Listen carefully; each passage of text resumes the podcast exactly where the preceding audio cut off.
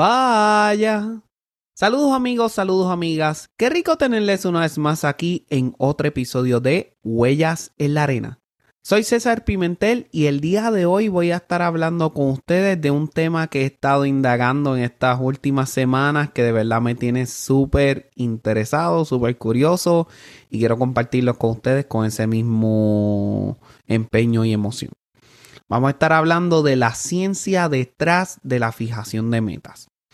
Vamos a estar explorando muchos temas y muchas preguntas como desde cuándo tenemos la literatura que existe en el tema y qué es lo que explica.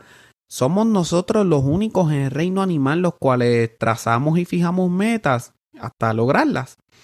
Y de acuerdo a la contestación a esa pregunta, entonces vamos a evaluar las distintas explicaciones científicas en la modernidad que nos ayudan a entender mejor nuestro cuerpo, nos ayudan a entender mejor nuestro, nuestra mente, nos ayuda a entender muchas cosas que nos pueden entonces ayudar a crear y lograr esas ventas de una manera más holística. Sabes que este y otros episodios los puedes conseguir bajo Huellas en la Arena en tu plataforma de podcast favorita, cinco estrellas si te gusta lo que estás escuchando. También nos puedes conseguir en YouTube de manera ya entonces en video, nos puedes ver también por ahí si esa es la plataforma que utilizas. La música de este programa es gracias a Giovanni Morales y Yuval Rosado. Realmente me han ayudado demasiado con la música de este proyecto y si estás buscando algo de esa calidad también su contacto está en la descripción de este episodio y en los episodios pasados también.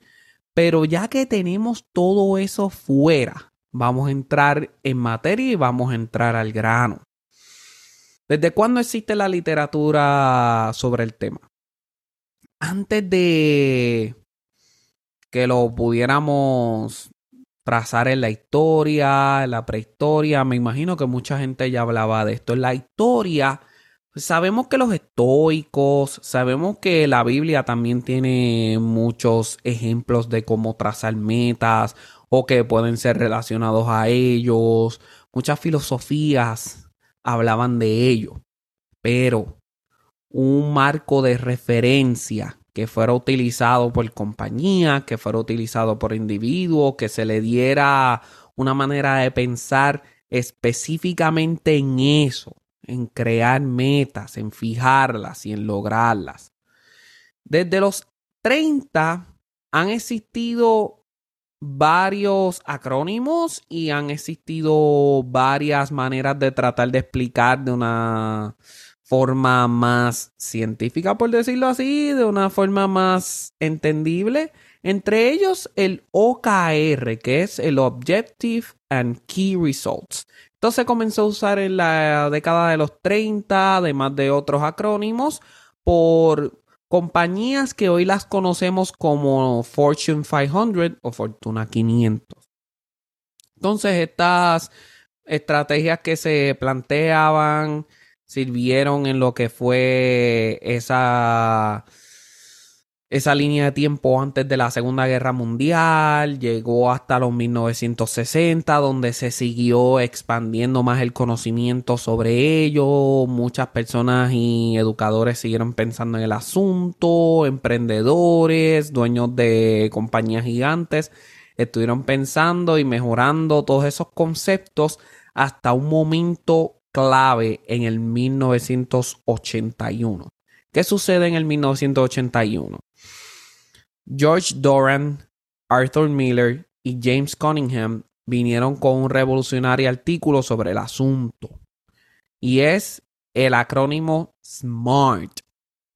S de specific, M de measurable o medible, S de específico, attainable, que lo puedes lograr, realistic, que es realista, tiene los pies en la tierra para lograrlo. Y timely, que tienes una fecha para lograrlo. En tal cantidad de tiempo voy a lograr esto. ¿Y por qué menciono este artículo como tal? Porque basado en este artículo podemos ver la explosión que ha habido en el asunto. Muchos atletas, muchos emprendedores, muchos anuncios incluso. Te, te doy un ejemplo. Yo que estoy en esta odisea, por decirlo así, o este proceso de rebajar. Y a veces me pongo en las redes sociales a buscar dietas, a buscar información sobre el asunto. Al otro día y quizás a la hora, en mis redes sociales un algoritmo. ¿Quieres bajar de peso en 28 días? ¿Comiendo lo que siempre comes? ¿Tomando lo que siempre tomas? ¿No haciendo ejercicio? Síguenos Quédate, quédate aquí para que veas lo que tenemos para ti. Esta multivitamina, este multimineral, esta multibatida. ¿Ves a lo que quiero llegar? O sea, muchas de estas campañas suenan hasta bien graciosas, pero ¿por qué? Porque te hacen la meta fácil, te hacen la meta específica, puedes medir los resultados, perdiste 50 libras, eh, en tanto tiempo y haciendo lo que quisiste hacer, comiendo lo que quisiste comer, porque es lograble. ¿Ves a donde yo quiero llegar? O sea, esa primera persona que llega primero y se va último, ese deseo de estudiar más que cualquier otra persona, porque recuerda, siempre hay alguien más estudiando que tú. Estudia más que tú, practica más que tú y hace todo más que tú. Entonces tú tienes que ponerte las pilas porque si tú no quieres perder ese trabajo o tú no quieres perder esa audición, pues, chacho, si aquel estuvo seis horas, pues tú estuviste 14 en el cubículo. ¿Ves? Entonces, todas estas cosas pueden poner una presión y pueden poner una... O sea, puede, ser un poco complicado, pero lo que falla en estos modelos, en mi opinión y por lo que he estado viendo, es ponerle una explicación científica, una explicación biológica, una explicación razonable de cómo funciona nuestro cerebro a la hora de formular esas metas, concretizar esas metas y lograrlas al final del día. Entonces, vamos a comenzar con la pregunta esencial. ¿Somos nosotros los únicos en el reino animal en trazar metas? La respuesta es que no. De hecho, la procreación es la máxima expresión de fijación de meta.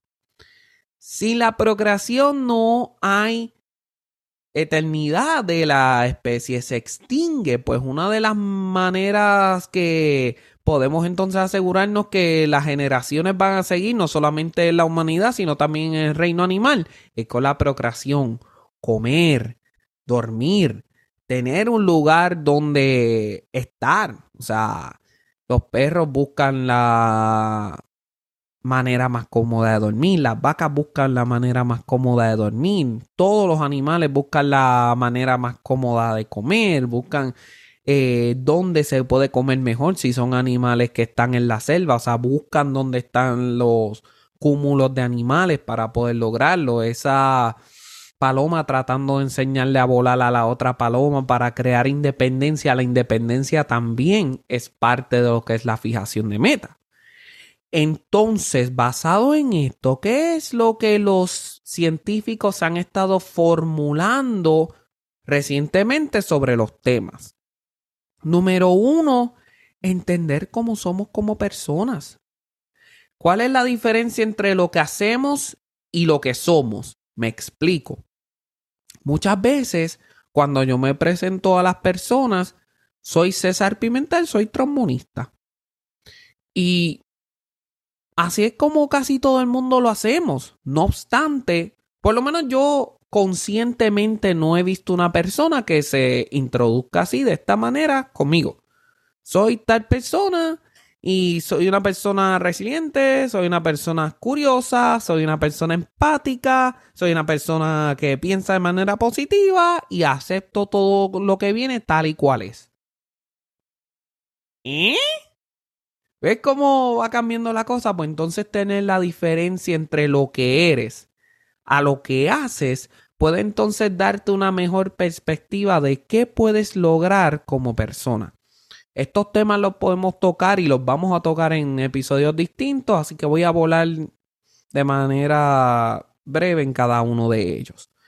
Lo que es la diferencia entre el espacio peripersonal y el espacio extrapersonal. Me explico.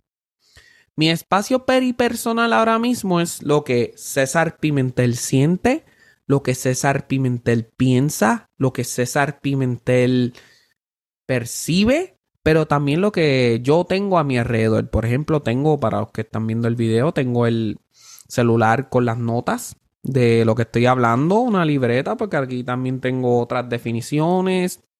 Tengo esta lámpara aquí para que me dé iluminación. Tengo esta botella de agua. Tengo fotos alrededor y ¿ves lo que quiero decir con esto? O sea, son cosas que están dentro de mí, cosas que están a mi alcance. Ahora, si tú me dijeras a mí, César, necesito que me traigas algo de donde trabajas todos los días en la banda, ahí es mi espacio extrapersonal. No lo puedo ver y para llegar a él tengo que hacer unos pasos adicionales a simplemente alcanzarlo. Montarme en mi vehículo, llegar hasta allá y entonces cuando llegue allá, la oficina de la banda empieza a ser mi espacio peripersonal y mi casa entonces pasa a ser el espacio extrapersonal. ¿Por qué es importante esto? Bueno, en resumidas cuentas, hay estudios que dicen que para entonces poderte asociar con las metas que quieres lograr, entonces tienes que ir al lugar donde deseas hacerlo. Me explico. Lunes como cualquier otro lunes, y vamos a hablar de eso también. Vamos al gimnasio y en el estacionamiento del gimnasio nos decimos a nosotros mismos, voy a empezar a hacer ejercicios aquí, cinco días a la semana. Aquí lo puedo ver, cinco días a la semana. Si eres una persona que no está acostumbrada a hacer ejercicios, pues entonces el lunes llegaste al estacionamiento, martes te bajaste del vehículo, ¿ves? Miércoles llegaste hasta la puerta, jueves te registraste y viernes viste la máquina. Pero ves, el hecho de que fuiste al gimnasio por cinco días, aunque fuese a hacer eso, le vas añadiendo el 1%, el efecto compuesto.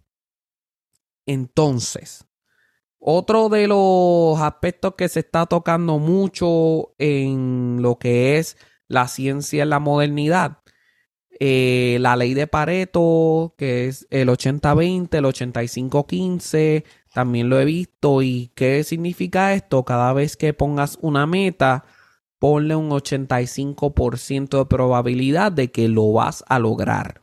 Ese 15% siempre está la incertidumbre, pero que sea un 85%.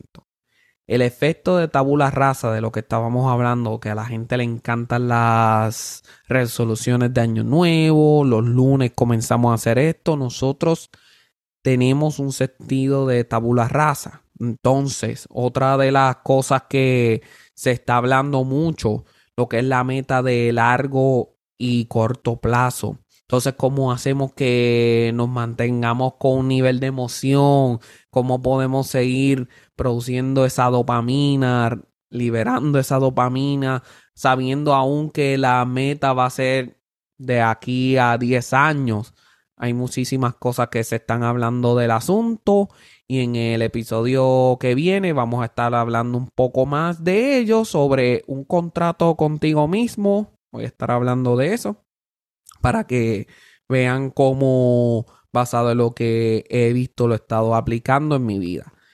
Y la sustitución de o la añadidura mejor dicho, la añadidura, en vez de decir, ah, tengo que dejar de comer comida chatarra, decir, tengo que empezar a comer más frutas, más vegetales. Y combinar una tarea que odias mucho con una recompensa inmediata. Escuchar una canción favorita tuya después de lavar los platos, doblar la ropa, etcétera.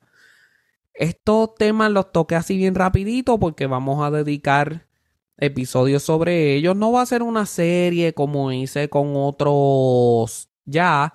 Va a ser de aquí, de allá, compartiendo los temas. Vamos a traer una coherencia en el asunto, pero no necesariamente los vamos a traer en el orden que te los traje. Vamos a seguir estudiando y lo que vea que encuentre súper curioso y de verdad que sienta que pueda traerlo a ustedes en semana tras semana, eso es lo que vamos a hacer. Bueno, pero por el momento, hasta aquí nos dejó el barco. Síguenos en las redes sociales, como dije, en Tromborrican, Facebook e Instagram. Y si esta es tu primera vez escuchando este contenido, bienvenido, bienvenida. Muchísimas gracias por estar aquí. Todos los martes alrededor de las 8 de la mañana salimos con contenido nuevo. Así que nada, estoy aquí. Seguimos trayendo este tipo de contenido. Espero que este martes esté corriendo súper bien, que esta semana esté corriendo mejor que la semana pasada. Y por el momento, no hay mucho más que decir. Me despido como siempre de ustedes con un fuerte abrazo.